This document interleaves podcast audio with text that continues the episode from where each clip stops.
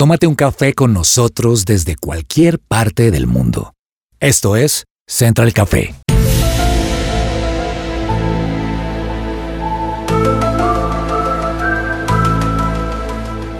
¿Has oído que la Tierra es plana en vez de redonda? Que el hombre jamás ha ido a la luna. Que Shakespeare no escribió Romeo y Julieta. Que Hitler no está muerto como nos lo han contado. Que Luis Miguel, por el contrario, está muerto. Y a quien vemos en sus conciertos más recientes es un doble. Que Michelle Obama, tristemente, no es mujer. Aquí comienza el episodio más conspirativo de Central Café. Bienvenidos.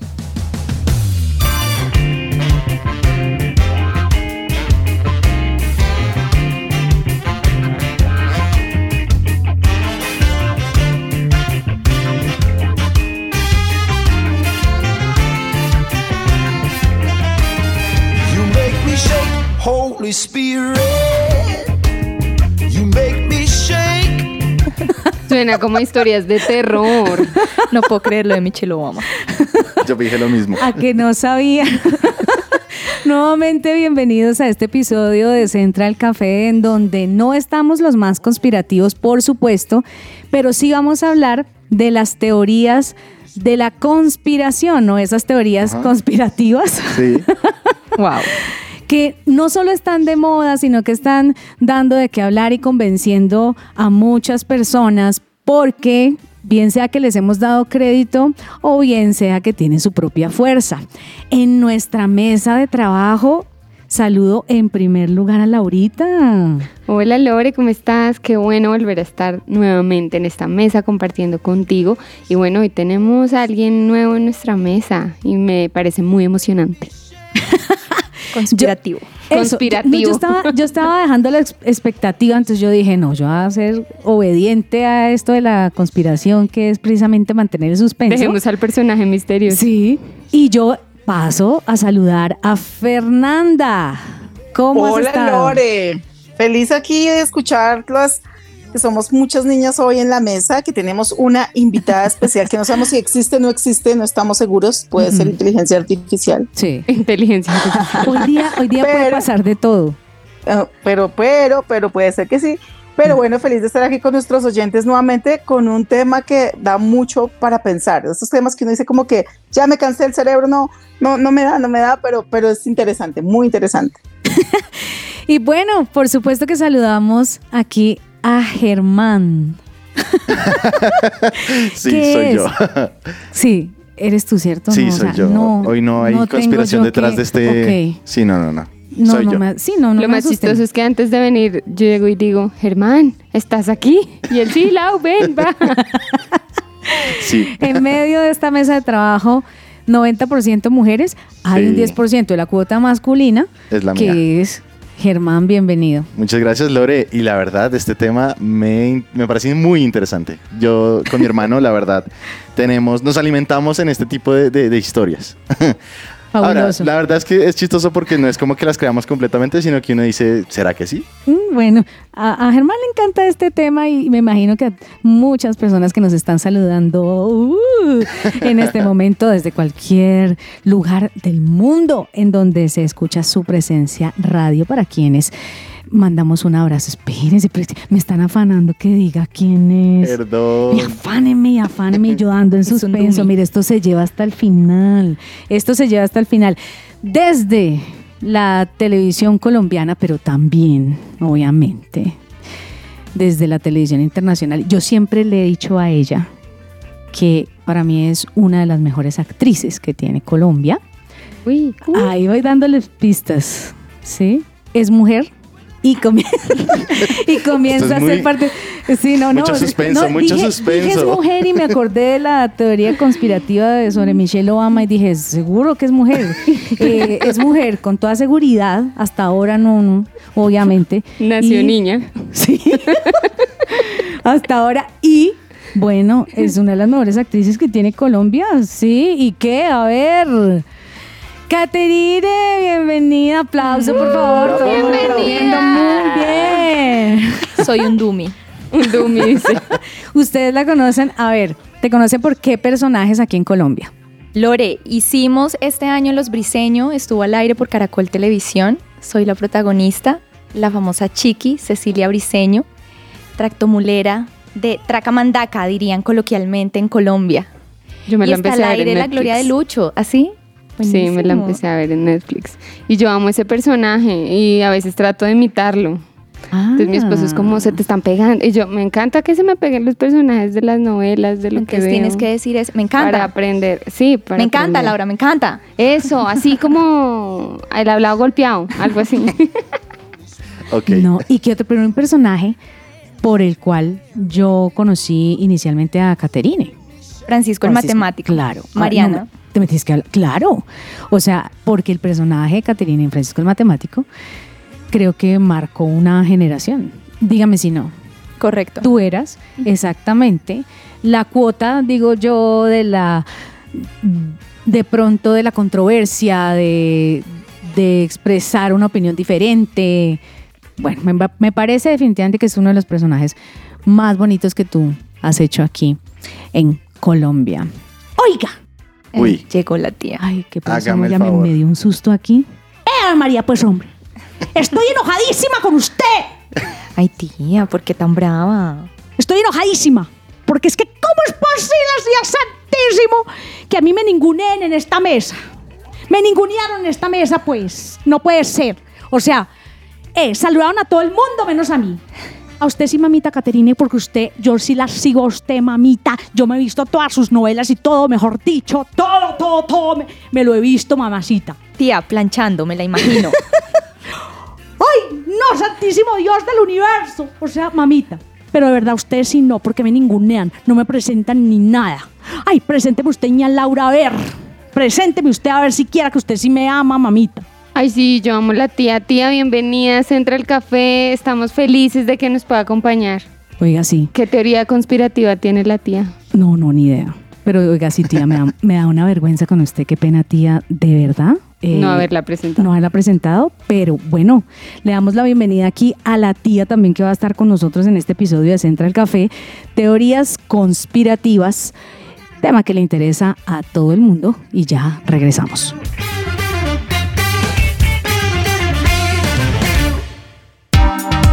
¿Qué hay para hoy?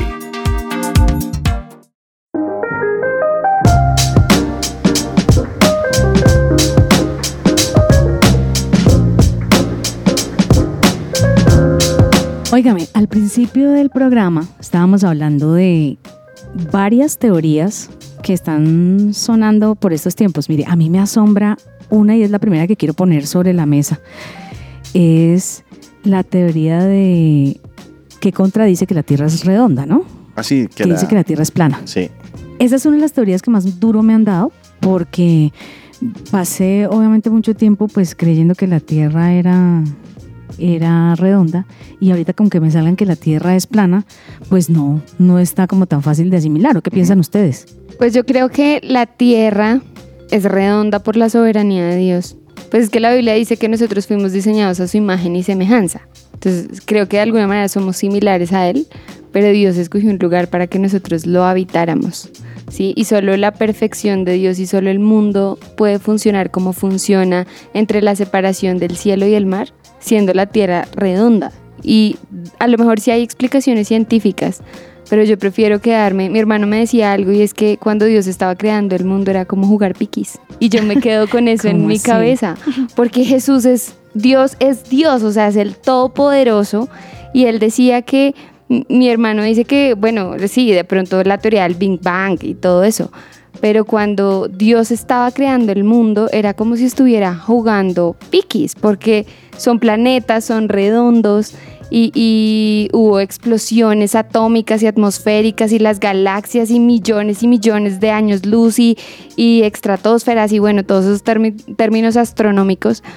Y yo amo quedarme más allá de ay, la teoría del Big Bang que nos enseñan en el colegio es la soberanía de Dios. Es Ajá. como el Dios grande, soberano, que jugó piquis antes de que yo naciera, de crearme a mí. Como que me, me parece como la magnificencia de Dios. La magnificencia de Dios. Ok. A mí me parece impresionante porque escucha uno argumentos a diario acerca de esa teoría. Yo no sé si, si va a terminar siendo eh, demostrada, pero es pues, una de las cosas que, que son más, más controversiales. Sí, pero... Pero escucho gente completamente convencida. ¿Cuáles son los argumentos? No, es que en realidad creo que hay una mala concepción del Big Bang. Porque finalmente la primera persona que propuso todo este tema de la expansión del universo a partir de un momento específico fue un sacerdote católico, por ejemplo. Y en este caso se llamaba Georges Lemaitre. Lo cual es interesante porque finalmente su intención original no era de probar que Dios no existe. Creo que es todo lo contrario. Es precisamente la ventaja de que exista un punto de inicio. Es que sí o sí desde la parte filosófica podría apuntar a que hay un creador. Y eso es lo más importante. Pero siempre se piensa que al contrario. Sí, claro, Lore. Lo que pasa es que desde una perspectiva atea o digamos que intentando ser un poco neutros con respecto a este tema de la creación o si fue el Big Bang o no fue el Big Bang, pues la realidad es que antes de esa propuesta de la expansión del universo, toda la comunidad científica creía que el universo era eterno. Entonces, ¿qué pasa? Si el universo es eterno, la realidad es que, entre comillas, no necesitaría de un creador. Pero pues con la propuesta de este sacerdote, de George Lemaitre, pues sencillamente permitió que en la comunidad científica se pudiera tal vez aceptar eso. Pero digamos que precisamente como ya puede ser un argumento a favor de la existencia de un creador, específicamente de la existencia de Dios, pues nada, lo que pasa es que sí o sí en la comunidad científica siempre se están poniendo en duda las tesis que se han propuesto anteriormente y rebatiéndolas, intentando encontrar soluciones distintas. Pues por eso en este momento tal vez eh, la están poniendo en duda. Pero bueno, sí. Efectivamente, hay una serie de, de- de discusiones alrededor de eso. Entonces, ¿qué es lo que está pasando en este momento? Que si bien demostrar que la Tierra es plana Ah, es, es que esa es otra, ¿no? es bien complejo, Sí. es bien complejo porque no es algo, no es algo nuevo, es algo ya, ya muy viejo que se viene discutiendo Mm. y que paró en un momento, paró en un momento dado porque se logró tener con el desarrollo tecnológico las imágenes, valga el, el término extraterrestres, Ah, ok. de la. Tierra. Ayer se entra al café, están hablando. Es- se logra tener esas imágenes y esas imágenes son las que finalmente comprueban que ese avistamiento de la Tierra desde afuera, Ajá. pues es cierto. Pero ya habría que entrar a desmenuzar esa teoría de los terraplanistas o de los que no, no definitivamente no creen que la Tierra sea, sea plana. Pero fíjense, otra teoría es la que se dice acerca del viaje a la Luna. Ah, sí, esa sí la he escuchado. El hombre jamás ha ido a la luna. ¿Qué dicen ustedes? Eso sin nada que ver, porque eso lo presenciaron muchos y vieron imágenes. Y pues fue yo vi un- también un tema en, bueno, en Netflix, creo, como, como to- toda una serie sobre todo el proyecto, cómo lo manejó la NASA y todo. Y yo digo, no, o sea, ya es muy loco decir que no existió. Entonces, pues ahí sí, no creo. Ay, miren, Aunque la luna es de queso. Está buena. miren que todo esto da demasiada risa, pero Sí. también da mucho dinero. Ah, bueno, eso también.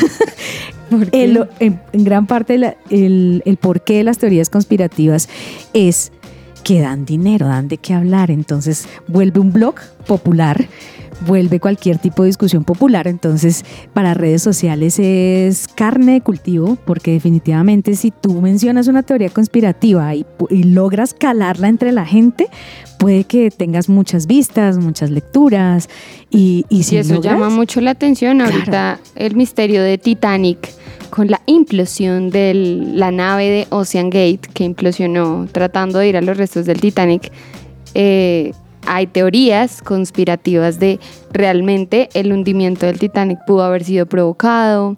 Había gente muy dura en el barco que, que debía morir todo lo que pasó como con lo del capitán, eh, cuando salvaguardaban mujeres y niños y solamente uno de los duros se salvó porque siendo hombre subió a, a uno de los botes y fue salvo. O sea, salen muchas teorías conspirativas de un mismo suceso. Claro que sí, pero miren, antes de avanzar, quería contarles esto. Imagínense que, según las personas que creen que la Tierra es plana, están haciendo alusión a algo que vimos en War of Thrones, si ustedes se lo vieron. ¿Vieron la serie? Espérate, No. ¿cuál, ¿cuál serie, perdón? No, mentira, War no. Juego de Tronos. Ah, ok. Game of Thrones. Game of Thrones. ¿Ustedes se vieron la serie de Game of Thrones? Eh, ¿O no sí. se la vieron? Sí, yo sí. Pero es ciencia ficción. Claro, entonces mire lo que pasa ahí. Nuestro planeta, dice esta teoría, es un disco plano situado en el centro del universo y rodeado de un enorme muro de hielo y así, tal cual esa imagen, aparece en Game of Thrones. Pero esta teoría sí tiene un origen en, en un tipo de astronomía y en una, en una obra de una persona que se llama Samuel Robotham, que fue publicada en el siglo XIX y la base científica son los textos bíblicos. Ah, Pues a mediados del siglo XX esas teorías se volvieron a poner de moda en la actualidad gracias a una institución que se llama Flat Earth Society, pero perdieron fuerza cuando se publicaron las fotografías tomadas por las exploraciones espaciales de los años 60 y 70. A pesar de todo esto, los terraplanistas, porque así se llama, han resurgido con fuerzas renovadas. ¿Para qué? Para tratar de demostrar que así es, pero definitivamente no existen pruebas científicas de esto. Sin embargo, yo tengo un amigo que, que tiene muchísimas pruebas Que tiene, y que alega. Exacto. que tiene argumentos. Exactamente. o Que sea, sean válidos, eso es otra discusión. Claro, y que sean, que sean válidos o que sean, o que sean eh, oficialmente aceptados por las autoridades de comp- competentes. Pero mira que eso me recuerda un tweet entre Elon Musk y la precisamente la sociedad que acabas de, de nombrar, donde les pregunta si realmente la Tierra es plana, ¿por qué somos capaces de pensar que Marte es redonda? Y la respuesta de ellos fue, es que obviamente lo observamos. La observación que nosotros hacemos es que es redonda. Entonces él dice, pero si nosotros también observamos que la Tierra es redonda, ¿por qué vamos a decir que es plana? ¡Ay, papito! Debe meter la cucharada aquí, usted sí. no, mi vida. Vea, de todo lo que ustedes han hablado y todo, y que no han dejado hablar a la pobre Caterine. ¡Ay, no! Y yo sí quería, no, a ver qué, qué es lo que dice la Gloria Lucho. yo, mejor dicho, muriéndome porque... Vea, tía, ¿usted ha montado en avión, tía? ¿O puro bus? Vea, ay no, mi vida. Yo lo que le diga es que yo sí he, sí he montado avión. ¿Verdad, tía? Y me encanta, mamita. Y usted cuando le ha tocado sentada en la ventana que uno se asoma y ve como eh, rastros como de una tiza blanca en las nubes, tía, ¿la ha visto? Ay, mi vida santísimo. Yo eso sí sé, mamita. Yo sí te quiero decir que yo eso sí lo he visto. Ay, pero yo eso pensé que era un código con Dios, mi amor. Pues tía, es un código con Dios para muchos, pero para otros es un rociamiento químico desde las nubes que nos envían, no sabemos de dónde, para controlar la natalidad y provocar enfermedades y modificar el clima, tía. ¿Le ha modificado usted la temperatura este rastro blanco en forma como de crayola? Ay. Ay, no. A mí lo único que me modifica la temperatura es Henry Cavill. Rica, vi. ¿Estás en la menopausia, tía? Ay, mi amor, vea, eso sí, yo ya estoy, no se lo deseo a nadie estar en la menopausia, eso sí. Pero a mí lo único que, mejor dicho, ahorita que estaban hablando del juego de, de los tronos, porque saben que yo sí soy televisión, sí, vea, porque tengo todo el tiempo del mundo, yo dije, ay, santísimo padre. Eso sí, yo sí me vi toda esa serie y a mí me encantan los personajes épicos y me muero pues porque pusieran a Henry Cavill a ser uno de esos personajes así, todos épicos y yo eso sí, no le como cuento a ninguna de las teorías de la, de, la, de la conspiración, pero sí le quería decir, Lorenita, usted, usted, yo sí le quería hablar de esta, de esta teoría de la conspiración de que Shakespeare, el Shakespeare, que es que el Shakespeare no, no escribió ninguna de sus obras. Oiga, no sean mentirosos. No sean mentirosos. O sea, yo aquí vengo a decir en este programa, de verdad, ya que ustedes entran al café decidieron hablar de esta cosa, dejen de ser mentirosos, dejen de dañarle a la gente la mente, dejen de estar diciendo cosas que no son. Ya nos demoramos y gastamos muchísima plata y años en creer unas cosas porque nos están haciendo creer otras. Ay, no. Además que hay muchos estudios científicos que han comprobado, como decía Mancho, todo el tema de que de verdad la, la Tierra es redonda. Ujú. Sin necesidad de cuestionar el por qué, ¿no? Pues ¿Y el rociamiento que- de las nubes es químico o no? Uy, todavía no, no, no podría entrar en ese detalle, lo desconozco mucho. Pero, ay, montar en avión es lo máximo. Tía, cuando usted monta en avión, ¿cómo se siente? ¿Le, le gusta? O sea, viajes largos, cortos, ¿cómo los manejas? Ay, mamita Laurita. Yo soy la persona más fresca viajando en avión. Ay, no. ¿Y cómo hace cuando La va a las Europas? No. A uno sí le da un Siete poquito de horas. susto. A uno sí le da un poquito de susto. Sobre todo esos viajes para Australia, que se, que se acuesta uno y se amanece uno en el avión y que uno va llegando y uno dice, oiga, se me han robado el día. esa, es mi, esa es mi teoría de la conspiración. Vea, yo digo que ese día que Y uno usted se devuelve en viajó el tiempo al por otro la- lado, el cambio horario. Exacto. Al otro lado del mundo, a usted se le acaban de robar un día de su vida. y esos los debe tener mi Dios. no, mentira. Me sacan de acá. Pero no, no. Yo, a mí no, a mí cero miedo, que sí, cero miedo que a mí sí me da. A mí no me parece. Yo sí digo que viajar en avión es una alicia, a pesar de que yo me vi Manifest. ¿Sí se vieron la serie esa que se llama Esa Manifest? serie es impresionante. Oiga, tía. qué serie tan mala. No. Oiga, Fuerte, que serie Germancho. tan mala, pero tan divertida. Ay, mamita Caterina, usted que sí sabe de actuación. Vea, yo- Tía, no, ni diga porque no me la he visto. Ay, mamita, te puedes de- llevar una decepción de aquí a Pekín viéndote vos esa serie, mi vida, porque es una de las mejores series que me he visto, pero tan tan terribles las actuaciones. Y yo le decía, ay, yo le decía de verdad a mi, a mi sobrina, que, que es la única que me acompaña viendo, le decía yo, ay, mamita, porque seguimos viendo esta tontería. y vea, es una serie sobre un avión que es que resulta que se va ese avión, eh, no me acuerdo a qué isla, es una isla tropical, con un pocotón de gente, como Hawái, con un pocotón de gente. Y al de regreso del avión, resulta que esta gente regresa, regresa como seis años después o años después. Y entonces dice, ¿qué pasó ahí? Entonces resulta que los familiares, cuando ya esta gente vuelve, estos, estos familiares creían que estaban muertos. Y pasa que no estaban muertos, pero como pasó en Spider-Man, que todos los demás crecieron menos ellos. Eso es verdad. Laurita, pobrecita mamita, que tú te fueras de viaje. De, ¿Cuántos años que tienes tu mamita? 29. Ay, mamita, ya estás cosita. 29 años. 29 años. Que te vayas de 29 años y que te vayas comprometida con tu novio. Y de repente tú regresas, mamita, y tu novio ya tenga, di tú, unos 40. Y tú todavía 29. Viajar en el tiempo. Exacto, así le pasó a la protagonista, para que veas. Bueno, tía, pero usted es la protagonista de su amor y, y su amor Henry lo vacunaron de, de COVID. ¿Qué, ¿Qué opina su amor Henry sobre los microchips en las vacunas? Eh, ¿Usted ay, cree no. que tiene un chip en su vacuna, tía? ¿Usted se vacunó de COVID? Ay, a mí no me vengan con esto. Yo me vacuné. Y si no me he vacunado, mira, a mí el, a mí el COVID me dio tan durísimo que si yo no me hubiera vacunado, mamita Caterine, yo estaría, mejor dicho, con una pata tiesa.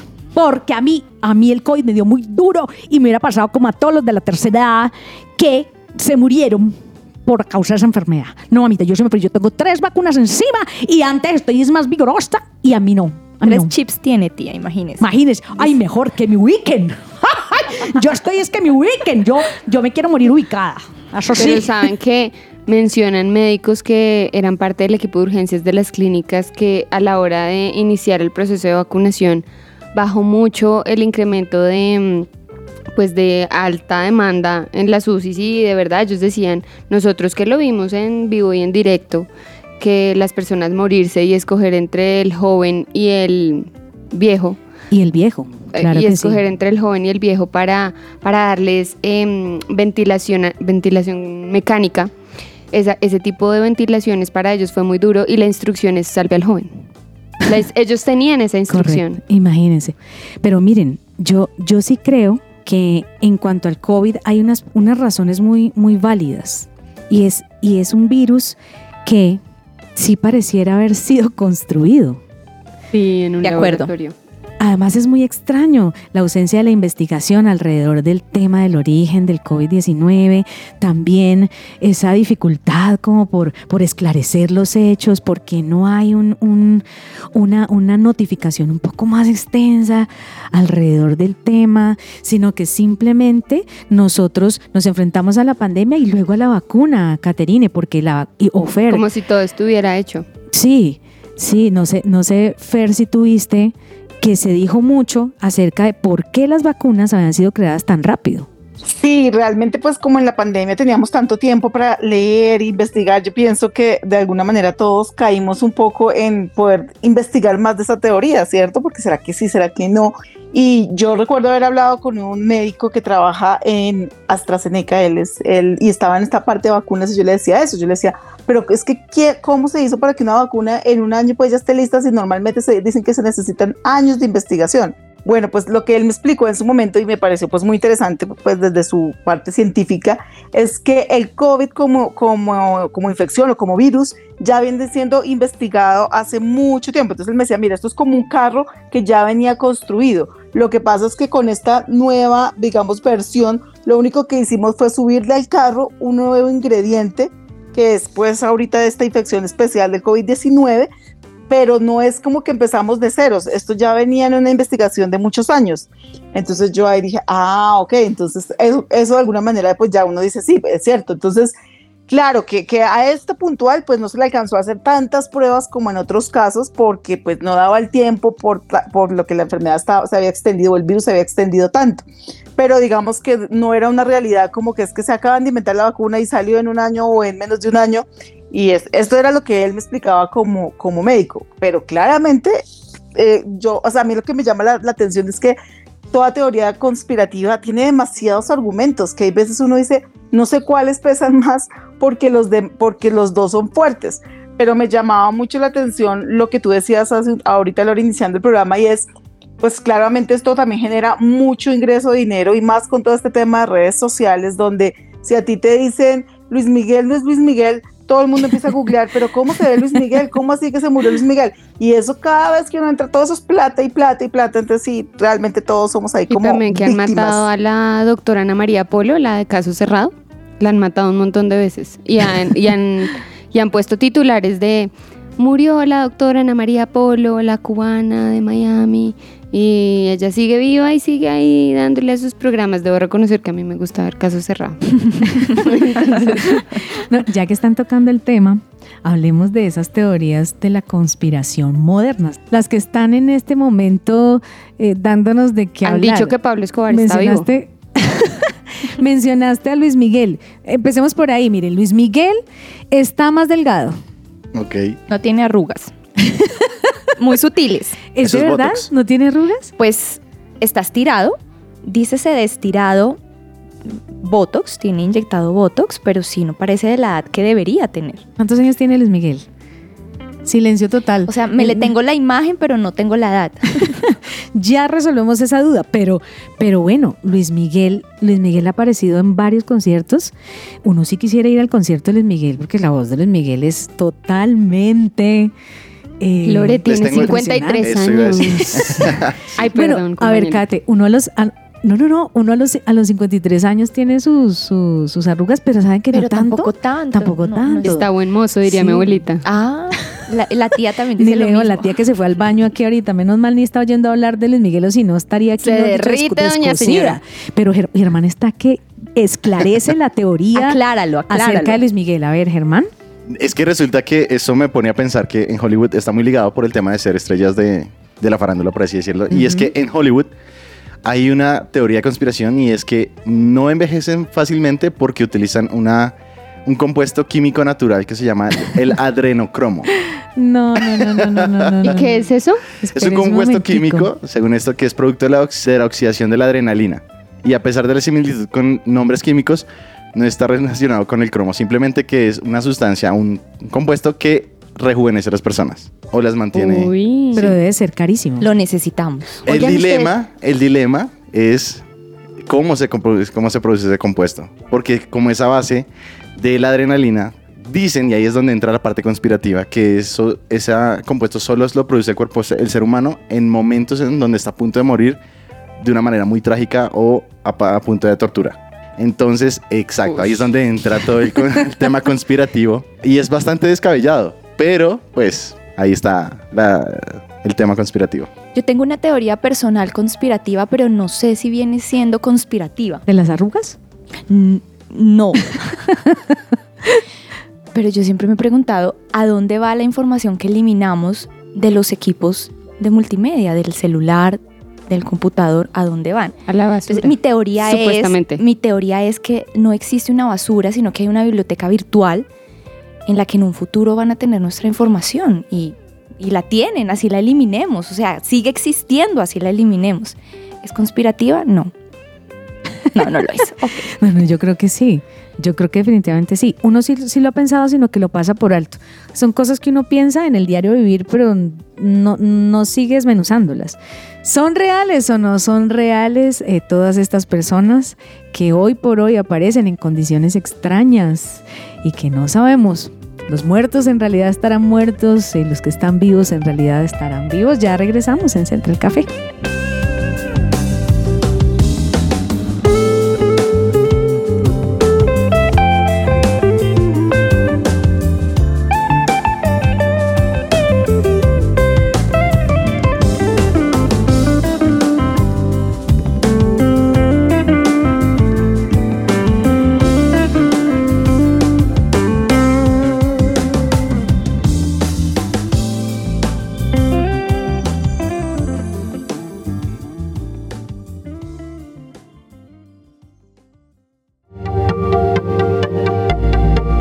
Te desconectes. Esto es Central Café. Escuchas su presencia radio.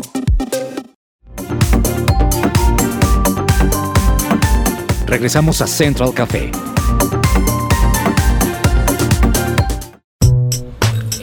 Tendencias dulces y amargas.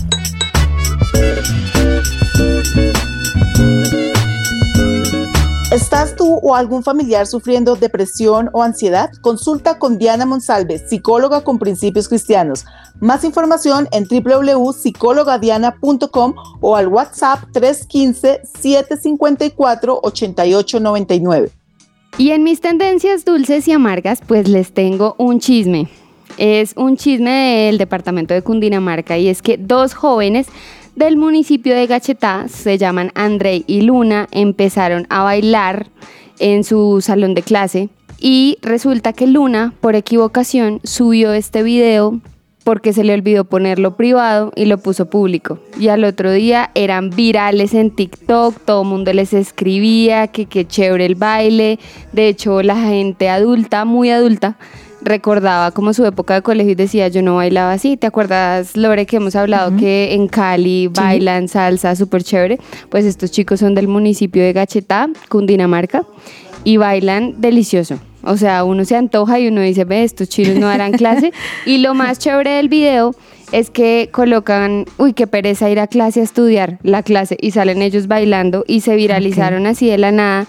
Y resulta que Luna y Andrei se hicieron tendencia y hay gente que en los comentarios coloca, "Shh, empezó mi novela. Y la gente dice que estos dos chicos, como bailan de chévere, y le ha dado la vuelta al mundo este video. Y pues bueno, cuentan con el apoyo de sus papás. Y, y lo mejor de todo es que ellos, pues bueno, hablan de la cultura y de lo bueno en lo que se caracteriza Colombia para ser innovadores. Entonces, algo que menciona Luna, que es impactante y que mencionó en una entrevista, es que ella dice, cuando las cosas se hacen con avaricia no salen, pero nosotros lo hicimos de manera genuina y fue algo muy especial y lo chévere es que ahora generan ese contenido y estos jóvenes ya están pronto a monetizar en su cuenta de TikTok. Y en Tendencia Amarga, les cuento que un estudio menciona que Colombia es el tercer país más costoso para tener carro. Y para muchos hogares colombianos, poseer un vehículo es un objetivo deseado debido a las ventajas y comodidades que proporciona en términos de movilidad y seguridad. Sin embargo, es importante tener en cuenta que además de los costos iniciales de compra, los gastos mensuales asociados pueden aumentar considerablemente el costo total de mantener un automóvil. Así que ahorrar mucho, a evitar los créditos y pues bueno, ya sabemos que estamos en un país que es difícil, pero no imposible. Y hasta aquí mis tendencias dulces y amargas.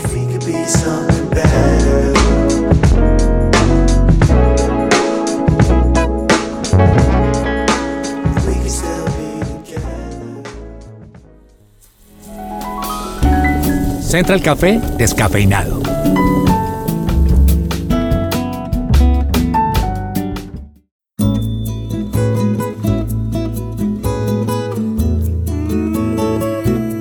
Bueno, pues a propósito de todas estas teorías conspirativas y de tantas mentiras y verdades que podemos tener en nuestra vida, hoy quiero hablarle a los papás que nos escuchan sobre una verdad que es muy importante tener en cuenta en nuestra vida y es la importancia de asistir a la iglesia con nuestros hijos. Y estaba mirando acerca de un, varios artículos que hay sobre esto y no de pronto queriendo decir mi propia opinión, que se parece mucho a, a mucho lo que encontré. Quiero contarles cinco razones por las que debemos ir. Lo primero es porque no vamos solo por nosotros, o sea, a esta mamá que nos escucha y nos dice, pero es que estoy cansada, trasnochada, anoche el niño no durmió y yo, yo quisiera quedarme descansando, hoy quisiera decirles, no vas solo por ti. Realmente cuando nosotros vamos a la iglesia, aunque ni siquiera podamos escuchar el mensaje completo, lo estamos haciendo por nuestros hijos, porque necesitamos que ellos le den prioridad, que entiendan que para nuestra casa la iglesia, y más que la iglesia es Dios, es la prioridad. Y así ellos irán teniendo, estoy haciendo parte de su cultura y parte de sus prioridades.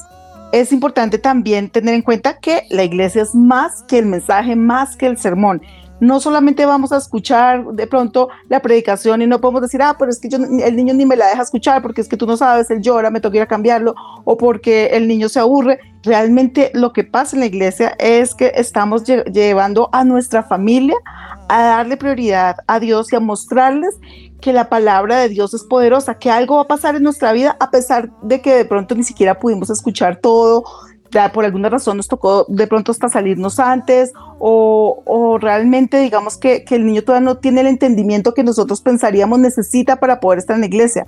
Pero es que la palabra de Dios tiene más poder que cualquier palabra, o sea, no es una conferencia. Vamos a ir a la iglesia a escuchar la palabra de Dios que va a, a- a, mm, transmitirse más allá de lo que estamos escuchando simplemente. Ahora, también es muy importante entender que nuestra presencia anima a otros. E ir a la iglesia es parte de estar compartiendo unos con otros y cuando una familia nos ve a nosotros con los niños, dice, si esta familia puede, yo puedo. Si esta mamá con este bebé muchas veces embarazada y con otro niño pequeño o con dos o tres niños o en diferentes circunstancias está en la iglesia dice, yo también puedo y eso nos anima a unos y a otros a estar allí en la iglesia también cuando nos ven frecuentemente. Cuando dicen, oye, esta familia siempre la vemos, siempre vemos su compromiso, eso anima a otros también a comprometerse.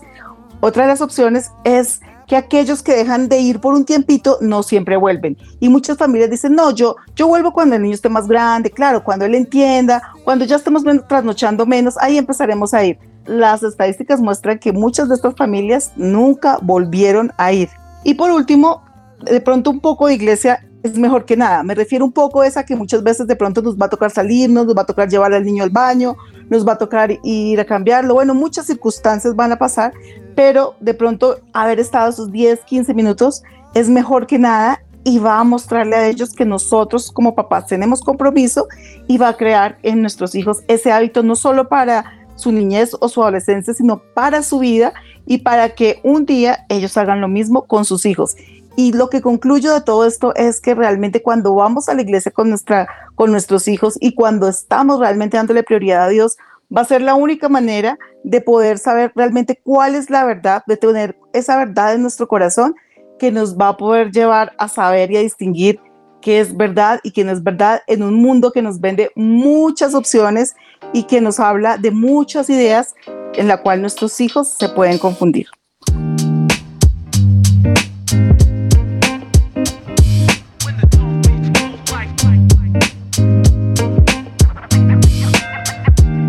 Estás conectado con Central Café. ¡Ay, Santísimo Dios del poderoso cielo! Dios omnipotente, santo y bendito. Ay, siquiera, siquiera mamita Fer, que tú dijiste algo, mejor dicho, que salve la patria en medio de estas teorías conspirativas que hay en este mundo. ¡Qué desastre! Ay, ya que me dejan hablar, o sea, mejor dicho, yo estoy es desplayada aquí en Central Café. Y a propósito que, imagínense, manchito usted, papito. Oye, qué barba tan linda la que tú tienes, mi vida. Imagínate. Tía, por Dios. Echándole flores, Bueno, se puso tía, rojo gracias. y todo, Por favor, manchito. Henry, ¿dónde estás? Henry, ¿dónde estás? Yo tengo aquí los tres chips con los que me pueden ubicar en cualquier lugar. Desde donde tú estés, los tres chips que me pusieron con el COVID. Ay, no, yo sé, es rato con el permiso de Lorenita. Yo dije, voy a preguntarle a Caterine. Yo iba a preguntarle a Caterine. Oiga, ¿es cierto que los actores ¿Lloran? No, es que yo me vi de Black Mirror. Es cierto que los actores podrían llegar a ser falsos en lo que uno está viendo. O sea, pueden prestar la cara y la voz y todo. Claro, tía. Hay dummies. Dummy es un humano hecho muñeco, co- con, los mismos rasgos físicos. Santo bendito, Se como puede. así? Claro que sí, se llaman dummies. Es lo mismo que usan para escenas, pongamos una, un perro ataca a, a la protagonista, la protagonista viene siendo o una doble o se hace un dummy, que es un muñeco con los rasgos físicos, aunque el maniquí es otro material, el dummy es más, más gelatinoso, pero se puede. O sea, Por ejemplo, cuando tú eras tractomulera, que tú mencionaste en algún momento que no manejabas directamente tú, por seguridad. En ese caso fue. un doble, que fue un, un humano, una mujer. Pero por ejemplo, en una escena yo tuve un bebé en una mula, Cecilia. El bebé era un dummy y le hicieron tomas al bebé y se veía como un humano. Ay, Ah, o sea, no eso era es bebé, pecado. No. Eso es pecado, mamita Caterina. Ay, no, no, no, no, no. ¿Por qué pecado? No, eso es pecado. ¿Cómo vamos a, fal- a falsear un bebé? Y más tú teniendo tu propio bebé, mi vida. A subir a Monserrate tía arrodillada por ese pecado.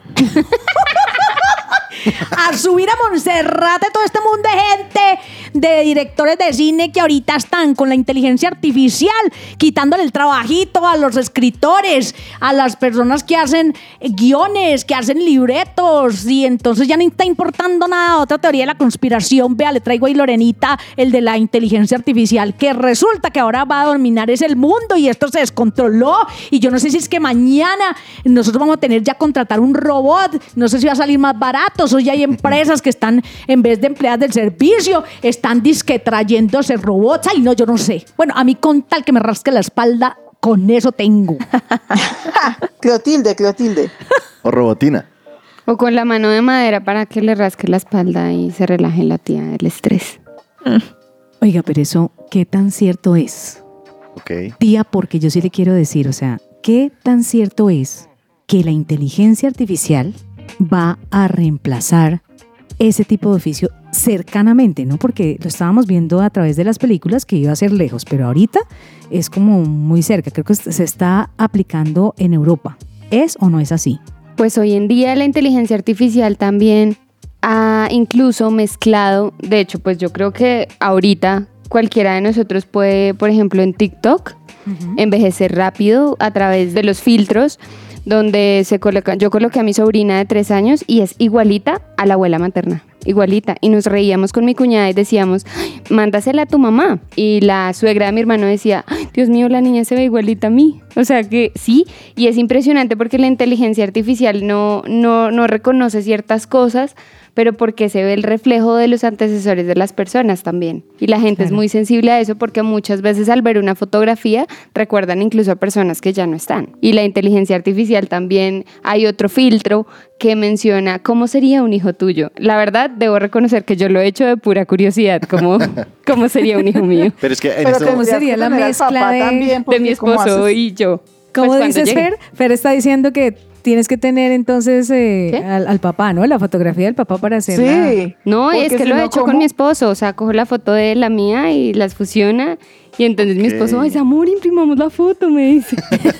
Ah, bueno, imprímela y me cuentas. Y después me muestras cuando Pues, nazca. exacto, Sí, hagamos sí. una prueba aquí. A ver mismo en Central Café, un Pues estudio. ya tengo la foto cuando nazca mi bebé a su debido tiempo.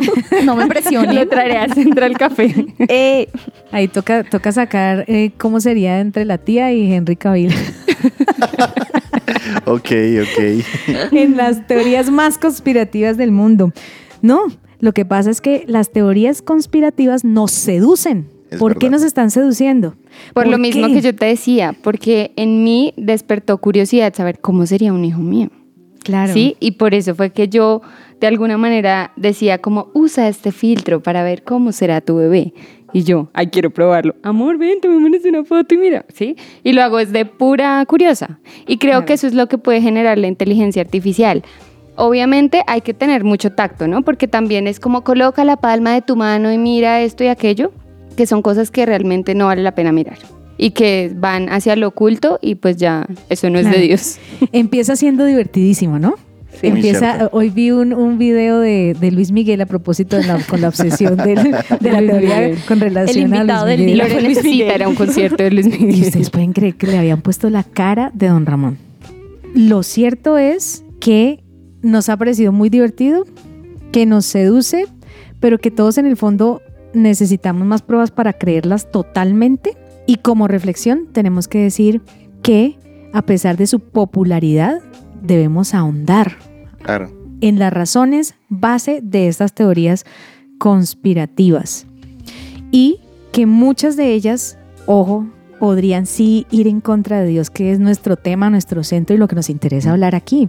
Y es que podrían estar eh, violando nuestras creencias. ¿Hasta qué punto? Porque sí, es muy divertido, todos nos exponemos a esto, a la información de las redes sociales, al bombardeo de las redes sociales y es supremamente gracioso y divertido y uno se sumerge en esto, pero podría suceder que en algún momento en lo profundo de nuestra mente y de nuestro corazón empiece uno a dudar hasta de lo que cree, ¿no? No, totalmente. Es que comienza desde lo oculto. Y creo que eso es lo peligroso del, del Y es tema. que hay que tener mucho cuidado. Mi esposo muchas veces me dice, ay baby, tú si pierdes tiempo en TikTok, ¿sí? Y estamos en ese punto de el empatizar de, bueno, es que soy periodista y de muchos contenidos que veo en TikTok se generan contenidos para mi programa radial.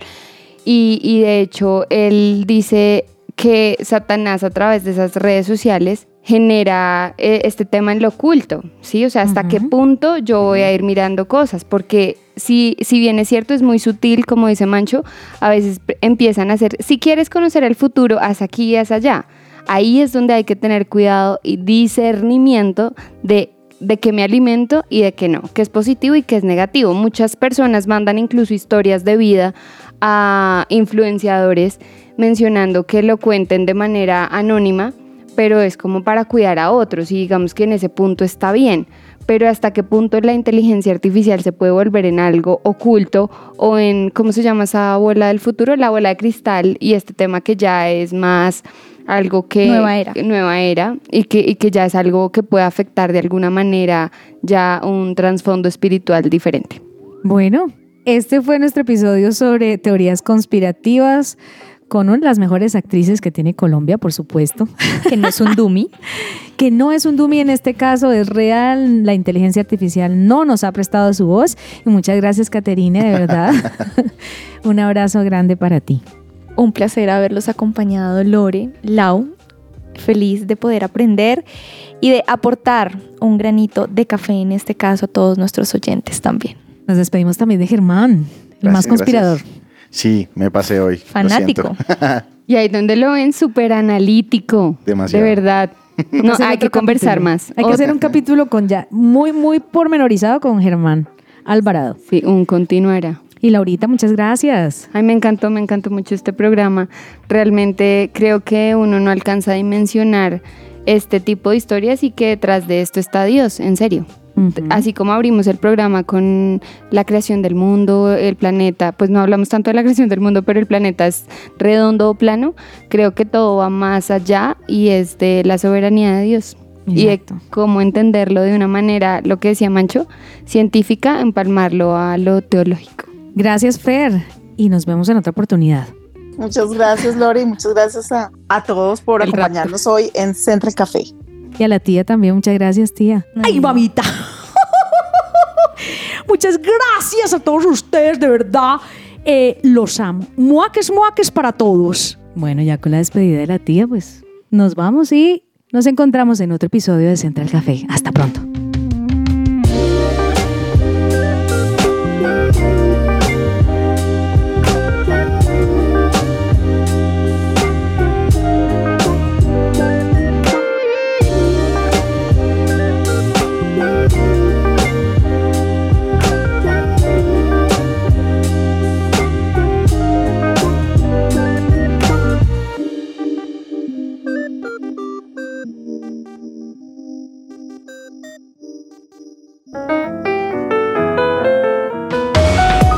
Central Café también está en su presenciaradio.com.